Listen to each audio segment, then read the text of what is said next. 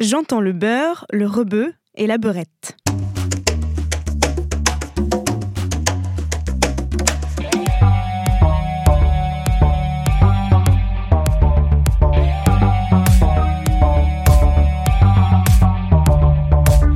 Mon père est né dans la région de Sidi Qassem, au Maroc. Il est arrivé en Lorraine en 1972 à 25 ans pour y finir ses études. En 83, Huit ans plus tard, donc, a eu lieu la première marche pour l'égalité et contre le racisme. Il n'y a pas participé et il ne m'en a pas non plus parlé. La première fois que j'ai entendu parler de cette mobilisation de masse qui a été surnommée Marche des Beurs, c'est au moment où on a commémoré ses 30 ans, en 2013. Et depuis, je n'ai de cesse de m'interroger sur le quid du mot beurre. Je suis Leila Israr, bienvenue dans Tarab.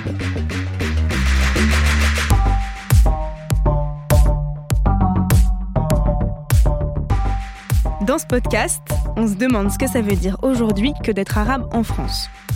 Aujourd'hui, j'ai à mon tour 25 ans, je suis française d'origine marocaine, mais je suis aussi arabe et parfois rebeu. Et je vais vous dire, il m'est même arrivé de me définir comme immigrée de seconde génération. Et c'est quand même bizarre parce que finalement, la seule migration que j'ai connue, c'est celle qui m'a amenée de Nancy à Paris. Du coup, je me suis demandé, pourquoi il y a autant de formes pour identifier les Français et Françaises d'origine maghrébine? Qu'est-ce que chacune d'entre elles connote? Pourquoi est-ce qu'un mouvement politique contre le racisme et pour l'accès aux droits d'envergure nationale a-t-il été labellisé Marche des beurs Comment est-ce que le féminin beurette s'apparente aujourd'hui à du fétichisme ethnico-racial? Pourquoi il y a des gens pour qui dire le mot arabe est si dur qu'ils préfèrent utiliser le mot rebeu pourquoi quand je suis désignée comme rebeu par quelqu'un qui ne l'est pas, j'ai l'impression qu'on m'assigne une identité? Et enfin, qu'est-ce que tous ces mots révèlent de l'imaginaire français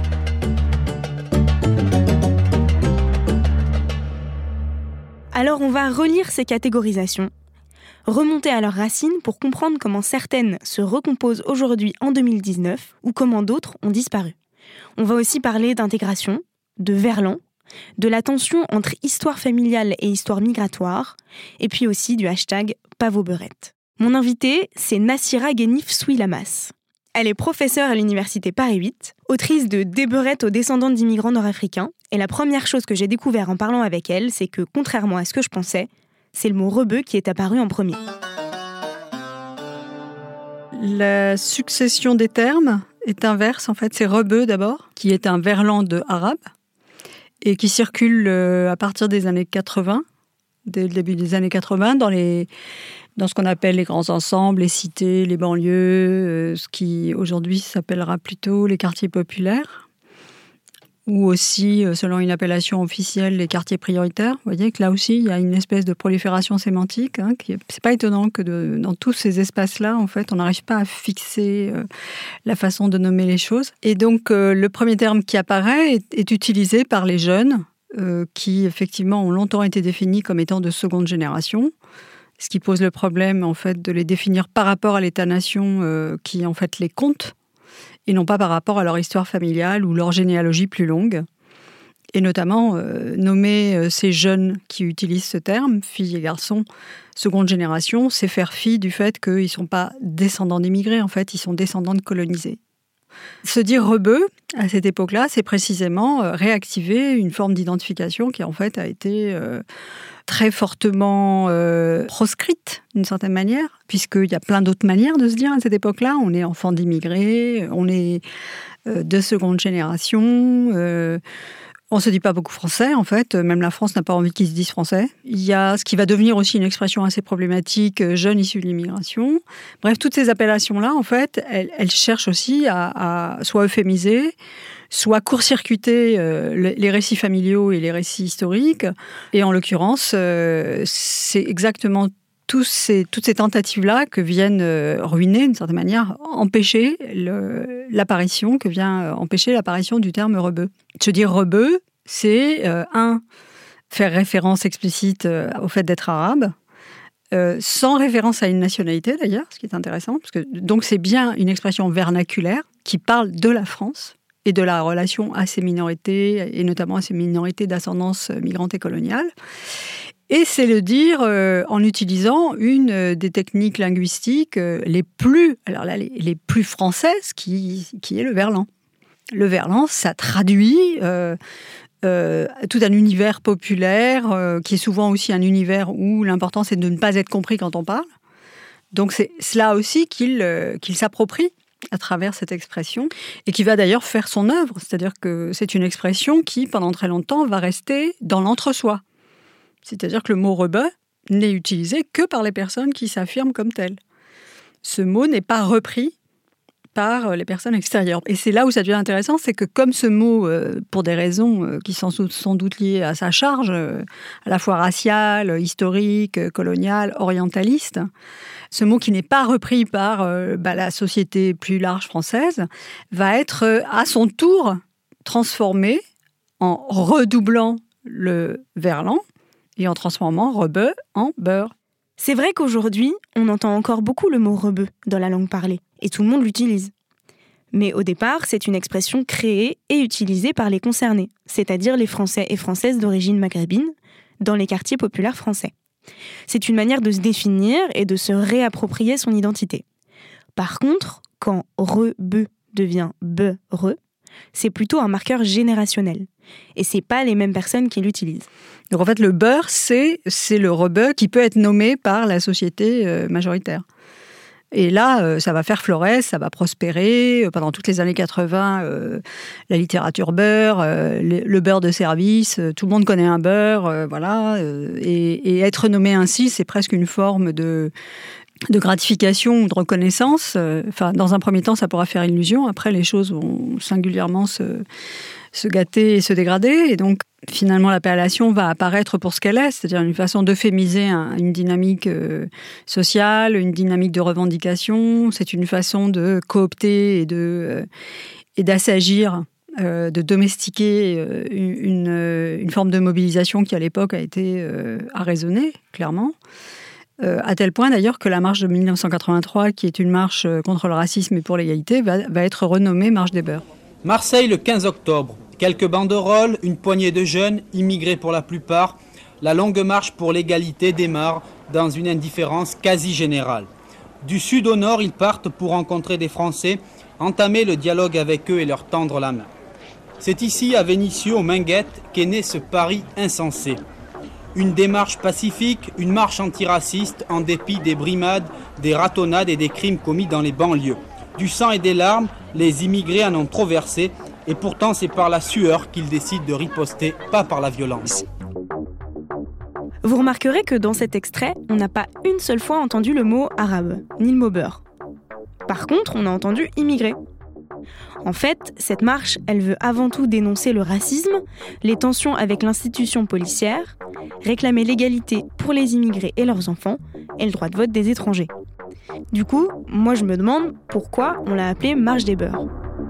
Ce sont les, euh, les, responsables politiques, les responsables associatifs qui cherchent à euh, acclimater, à, annexer, à euh, aussi assigner d'une certaine manière toute cette, toute cette jeunesse qui est en train de se découvrir française ou ayant vocation à le devenir. D'ailleurs aussi une jeunesse qui croit, qui prend au pied la lettre l'ensemble des principes qui lui sont enseignés au sein de l'école de la République et qui pense donc qu'ils ont des droits. C'est ce qu'il revendique lors de la marche de 83, mais ça s'était déjà fait auparavant. Il y avait eu toute une série d'événements qui étaient des événements euh, qui, euh, même s'ils avaient un caractère euh, parfois éruptif et, expressif, s'inscrivent hein, dans une forme de révolte contre les conditions de vie qui leur sont faites, notamment aux parents. Et dans un contexte aussi où on était en train de rentrer, on ne le sait pas à l'époque, mais euh, le choc de la montée en puissance du chômage de masse, c'est dans ces quartiers-là, c'est ces familles-là qui, vont euh, qui vont être les premières percutées par ça. Il n'y a pas que des beurs, et en fait, c'est là où c'est intéressant. C'est-à-dire, dès le début, ils ont bien compris qu'ils doivent reprendre ce vocabulaire-là pour euh, prendre langue, pour pouvoir parler avec leurs interlocuteurs, mais ils savent très bien que c'est un terme piégé, parce que c'est un terme qui, de façon sous-jacente, va définir les termes dans lesquelles euh, les relations se, créent. C'est des relations de mise sous tutelle. À travers le mot beurre, en fait, ce qu'on peut entendre aussi, c'est cette façon de vouloir euh, reprendre le contrôle sur des formes de mobilisation qui auraient pu, en fait, se politiser d'une façon beaucoup plus euh, radicale. Cette marche, pourtant considérée comme l'acte de naissance politique des immigrés en France, elle n'est pas dans les livres d'histoire. En revanche, c'est une des premières revendications à avoir été médiatisée. Et c'est important pour comprendre ce qu'il en reste aujourd'hui.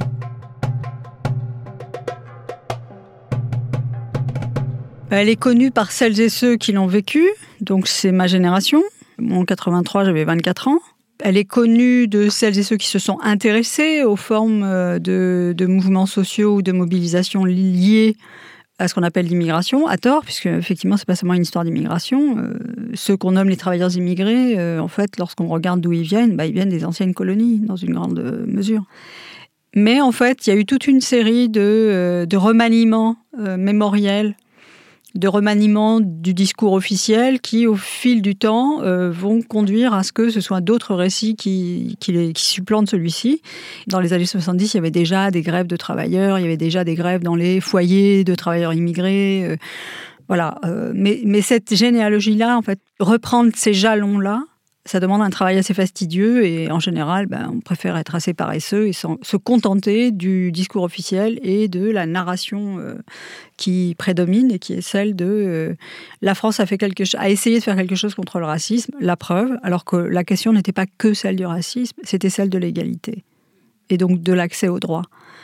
Donc c'est aussi tout ça que charrie le mot beurre en fait c'est la duplicité dans laquelle euh, il y a une montée en puissance de la valorisation de cette génération-là, puisqu'on parle aussi de génération beurre, mais la valoriser pour en fait la réduire au silence et euh, neutraliser toutes ses euh, capacités de revendication. Le terme beurre, utilisé à tort et à travers par les médias, devient presque marketé, et ça a pour effet de désamorcer la lutte.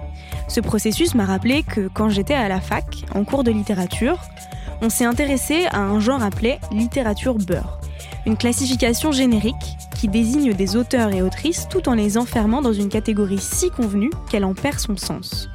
Et là-dedans, je retrouve ce qu'explique Nassira, le double jeu du discours sur l'intégration. L'idée, de toute façon, derrière la génération beurre, c'est euh, vous êtes celles et ceux qui allaient faire la démonstration que l'intégration, c'est possible. Or, ce que je montre dans mes travaux, c'est que personne n'a jamais aspiré à ce genre d'intégration-là, personne n'a jamais aspiré à l'intégration. L'intégration n'est pas un objet de désir, donc autant mettre ses désirs ailleurs, c'est tout ce que la psychanalyse nous enseigne d'ailleurs. Faire porter les efforts euh, de, cette génération et des suivantes, parce que c'est pas que la génération de 83. Euh, voilà, aujourd'hui.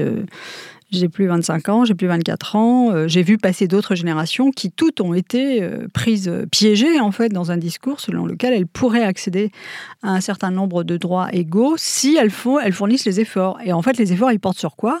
Sur le fait de croire à ce que le, le, mot beurre peut, à un moment donné, éventuellement signifier, c'est-à-dire être arabe, mais sans tous les inconvénients.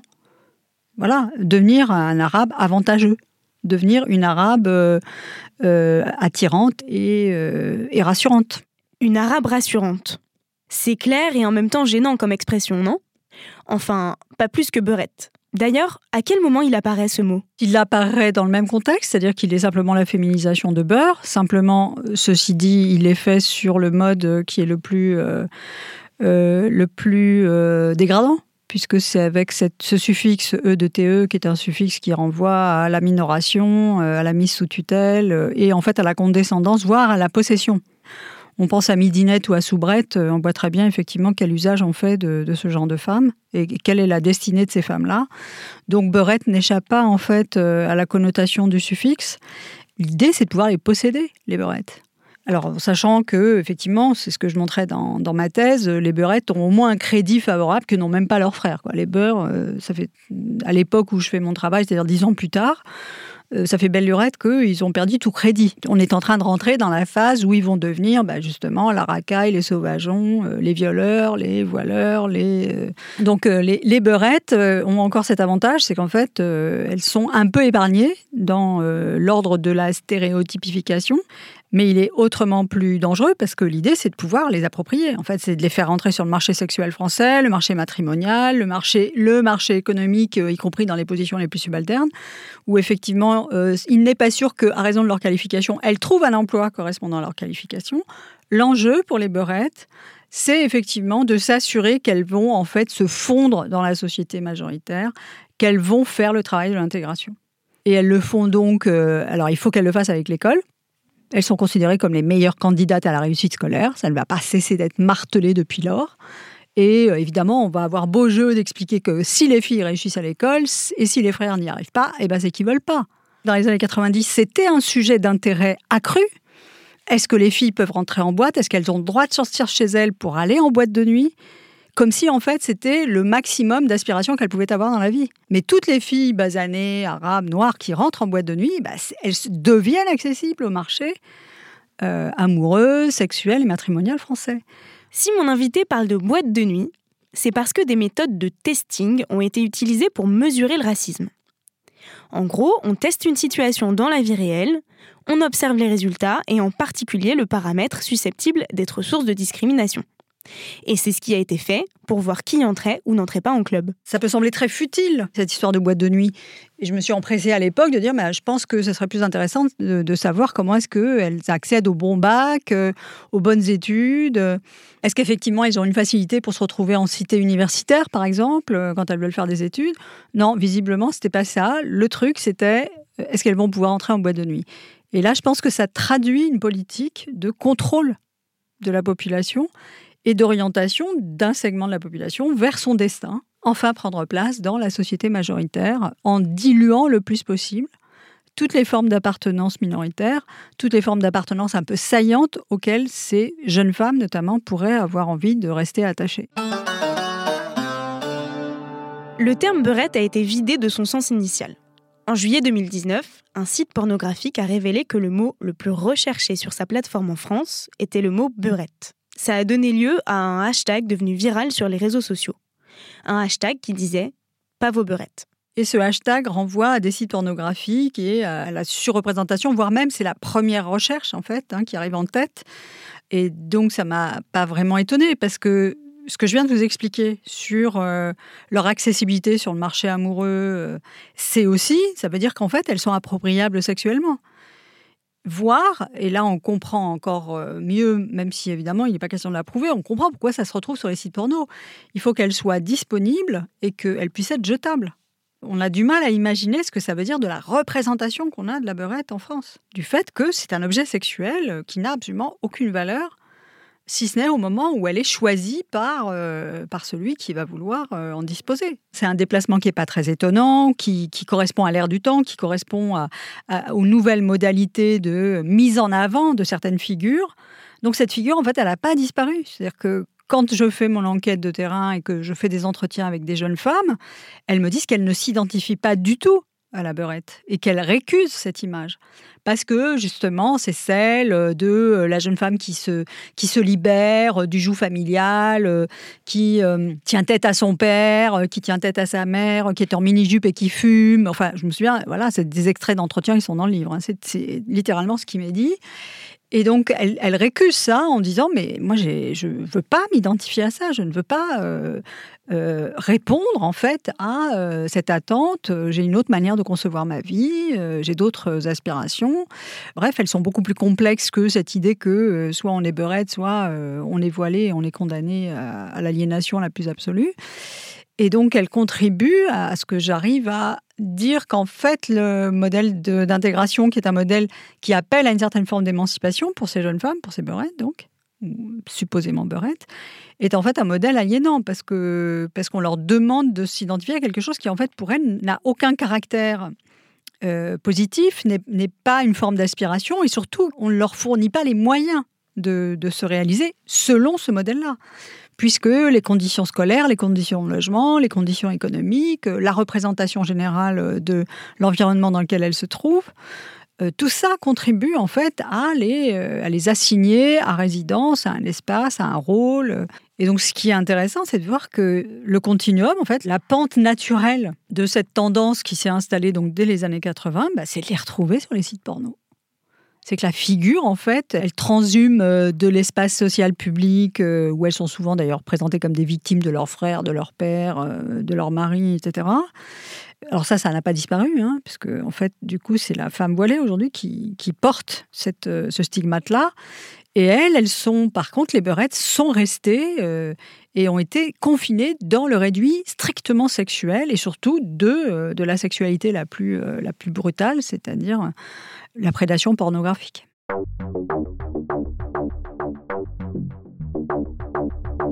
De ces trois mots, rebeu, beurre et beurette, celui qui est resté dans le vocabulaire, c'est le mot rebeu. Nassira l'expliquait au début de notre conversation, c'est l'inversion des deux syllabes du mot arabe. Et au départ, c'est une manière de s'identifier et d'affirmer son ethnicité en France. C'est la langue de l'entre-soi.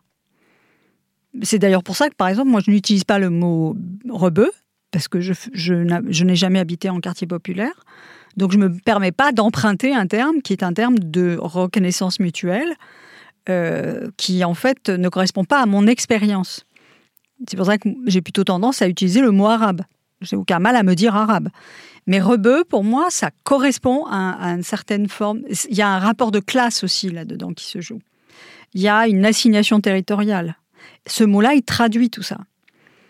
Toutes choses qui ont été effacées par l'expression beurre et beurette et qui ressurgit, qui a persisté d'une certaine manière et euh, qui a été aussi du coup accompagné par l'émergence du mot arabe qui lui euh, vise précisément à combler le vide sémantique et qui est aussi euh, à en finir avec une forme d'occultation qui consisterait à dire qu'en France, euh, bah, non, il n'y a pas d'arabe, il n'y a que des Français. Quoi. Bon, bah, si, il y a des Français arabes, il y a des Français qui se disent arabes, qui se vivent arabes, pour des tas de raisons qui, ne sont ni linguistiques, euh, ni culturelles, ni ethniques, qui sont tous à la fois et bien plus encore.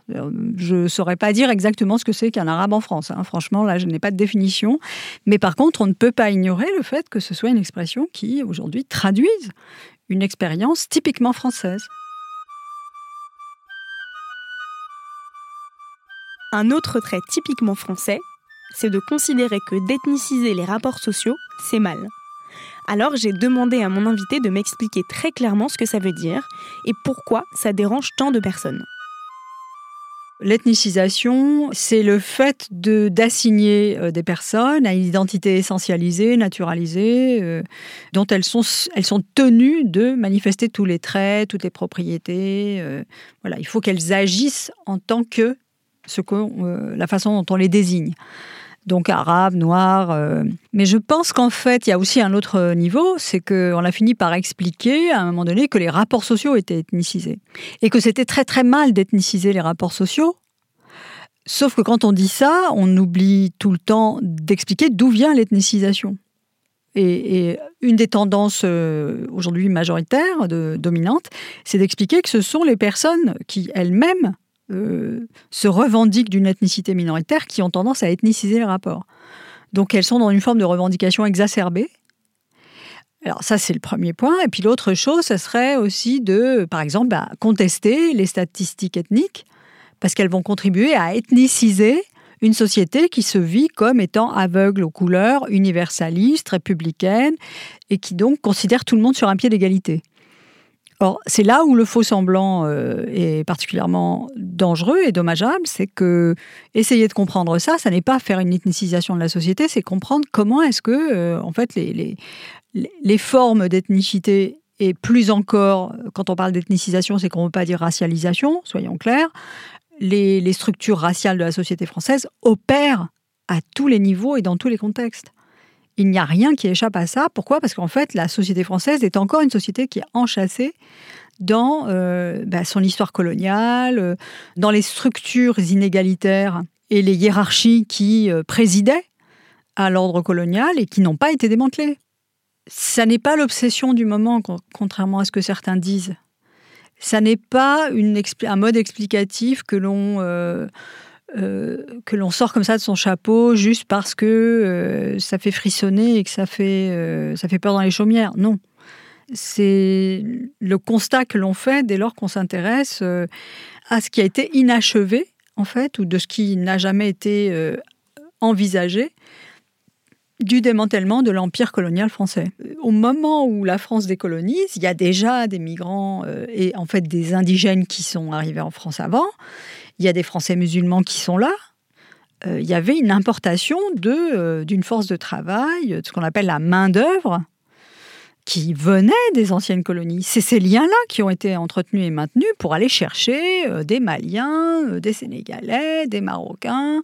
Voilà, la France a fait ça. Donc à partir du moment où l'État français fait un choix économique qui le conduit à justement reconduire ces liens coloniaux sous d'autres formes, par exemple pour alimenter son marché du travail, de façon, alors là, extrêmement contrôlée. Comment peut-on imaginer que ça n'aura pas de conséquences?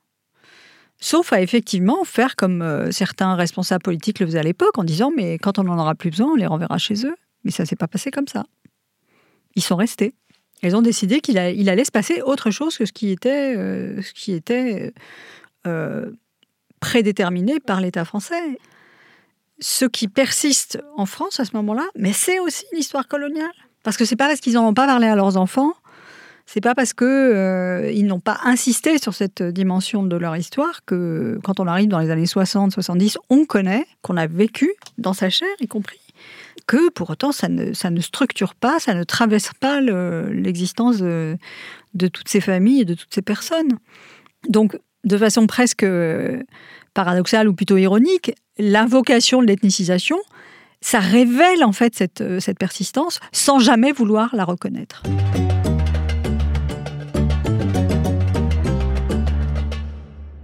La tradition ici, au-delà de commencer et de finir sur des paradoxes, c'est que mes invités me confient un petit bout d'eux avec un mot ou une expression arabe. Pas une expression rebeu, hein, mais bien une expression arabe. C'est euh, blamzeitek. Alors c'est de la dalja, en fait. Hein. ça s'utilise, je pense, plutôt en Algérie. Alors c'est compliqué, comme vous le savez, à traduire, parce que en fait c'est tout en finesse. Et ça veut dire je ne te dois rien.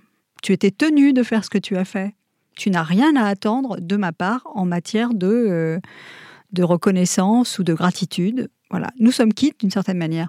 Et je trouve que ça, ça parle assez bien à la façon dont, jusqu'à aujourd'hui, la France demande des comptes et demande des formes de reconnaissance euh, presque serviles aux descendants de migrants. Donc, euh, à cet égard, on peut lui répondre Blame Zaitek.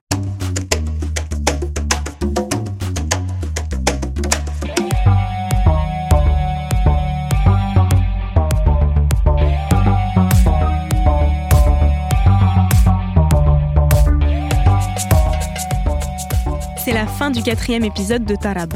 Déjà. On a fait quelques pas dans la nomination de certains segments de la population, dans la réécriture de l'histoire, mais le chemin est long. Je crois qu'il faut le parcourir pour mieux comprendre là où on en est 35 ans plus tard et pour mieux saisir les enfermements caricaturaux actuels. C'est Camille Regache qui a produit cette émission et Victor Dubin qui l'a réalisée, donc merci beaucoup.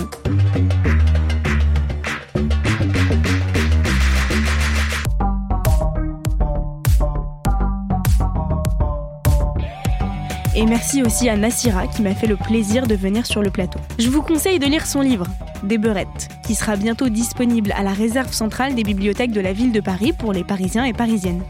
Attendez juste que je le rende. Et sinon, il est aussi disponible en e-book. Pour en savoir plus sur la marche, je vous recommande aussi le livre La marche pour l'égalité et contre le racisme d'Abdelali Ajat aux éditions Amsterdam. Ah, et à écouter et à voir, il y a aussi le podcast Fais pas ta beurette sur Arte Radio. Et enfin, le documentaire On nous appelait beurette de Bouchra Azouz. Et je vous dis à très bientôt.